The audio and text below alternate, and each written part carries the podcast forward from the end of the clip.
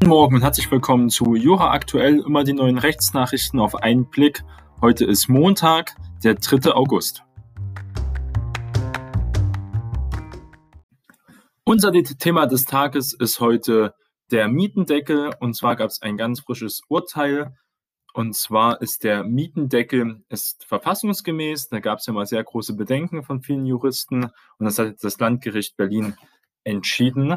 Kaum ein Projekt ist juristisch, wie schon gesagt, und auch politisch sehr umstritten, wie das Berliner Mietendeckelgesetz. Das Landgericht Berlin hält die Regelungen nun für verfassungsgemäß, wie es im Rahmen eines Rechtsstreits um den Mietzins befand. Das Berliner Gesetz zur Neuregelung gesetzlicher Vorschriften zur Mietbegrenzung, kurz Mietenwog BLNA, äh, besser bekannt als Berliner Mietdeckel, ist nach Ansicht der Zivilkammer 66 des Landgerichts Berlin verfassungsgemäß.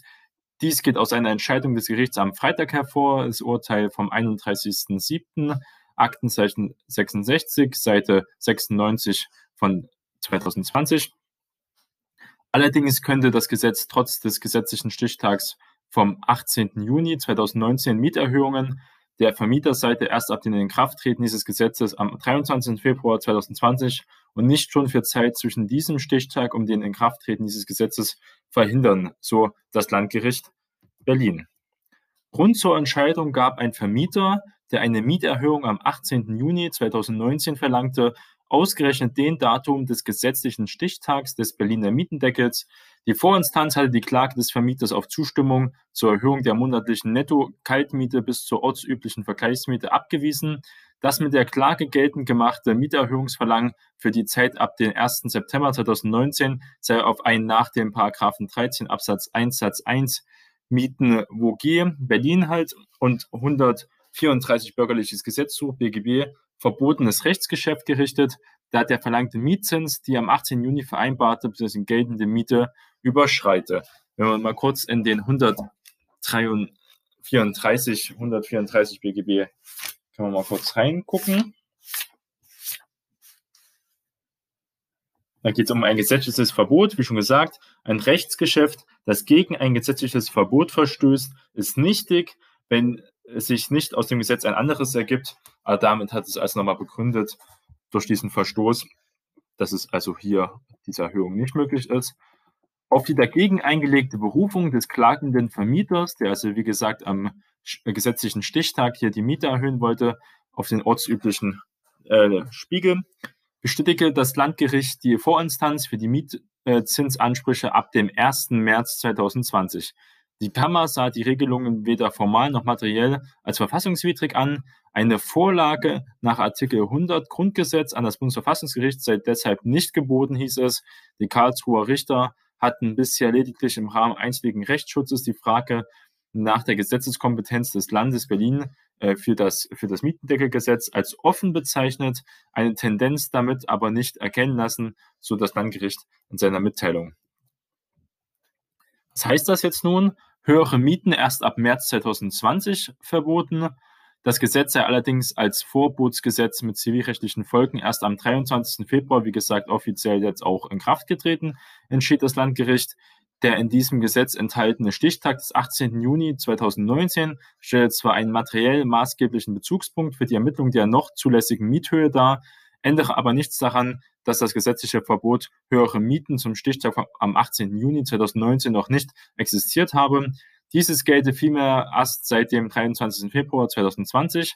Daher sei eine höhere Miete als die am Stichtag vereinbarte bzw. geltende Miete erst ab dem März 2020 für den monatlich zu zahlenden Mietzins verboten. Laut Gericht verstößt das, äh, die Mieterhöhung durch den klagenden Vermieter für die Zeit ab dem 1. September 2019 bis Ende Februar 2020 daher nicht gegen das gesetzliche Verbot des Mietendeckels, doch überschreitet sie die ortsübliche Vergleichsmiete. Das war also hier der Grund. Die Klage auf Zustimmung zur Mieterhöhung hatte aus diesem Grund auch keinen Erfolg, weshalb das Landgericht die Berufung insgesamt als unbegründet zurückwies. Trotzdem war die Klage also nicht umsonst, da man jetzt wieder ein bisschen Rechtsklarheit das Gericht geschaffen konnte damit. Und jetzt wir wissen, dass halt ab März also hier erstmal keine Erhöhungen stattfinden dürfen und auch vorgehend, ähm, aber möglich wäre, bis wie gesagt, bis zum 23. Februar war es also möglich, seine Miete auch noch anzupassen, lange sie halt nicht äh, unverhältnismäßig ist und halt nicht überschreiten diese ortsüblichen Vergleichsmiete, was hier festgestellt wurde. Juristisch und politisch ist der Berliner Mietendeckel ja hoch umstritten, weshalb auch eine Normkontrollklage bei den Verfassungsgerichten auf Landes- und Bundesebene anhängig sind. In Karlsruhe haben Unions- und FDP-Politiker aus dem Bundestag geklagt. Sie, wie auch die Kläger auf Landesebene, halten den Mietendeckel für verfassungswidrig, berufen sich doch immer auf Artikel 14, also hier Eigentum. Ein Urteil des Verfassungsgerichts in Bayern hatte die Diskussion in Berlin Mitte des Monats wieder entfacht. Die Richter in München wiesen eine Klage auf Zulassung eines Volksbegehren für einen sechsjährigen Mietenstopp in 162 Kommunen ab. Das Mietrecht sei Sache des Bundes, argumentierten die bayerischen Richter. Diese Auffassung vertreten auch CDU und FDP in Berlin, die den Mietendeckel nach dem Urteil vor dem Aussehen. Der Berliner Senat hingegen geht nicht davon aus, dass das Urteil in Bayern große Relevanz hat. Nach seiner Einschätzung kann man auf Landesebene sehr wohl etwas gegen steigende Mieten tun, auch verfassungskonform, nämlich das Land muss sich ja auch um seine Landesbürger kümmern und Berlin sei das nur möglich, wenn die Leute auch günstiger oder angemessen wohnen können und nicht auch so Verhältnisse wie in München noch mehr werden in Berlin.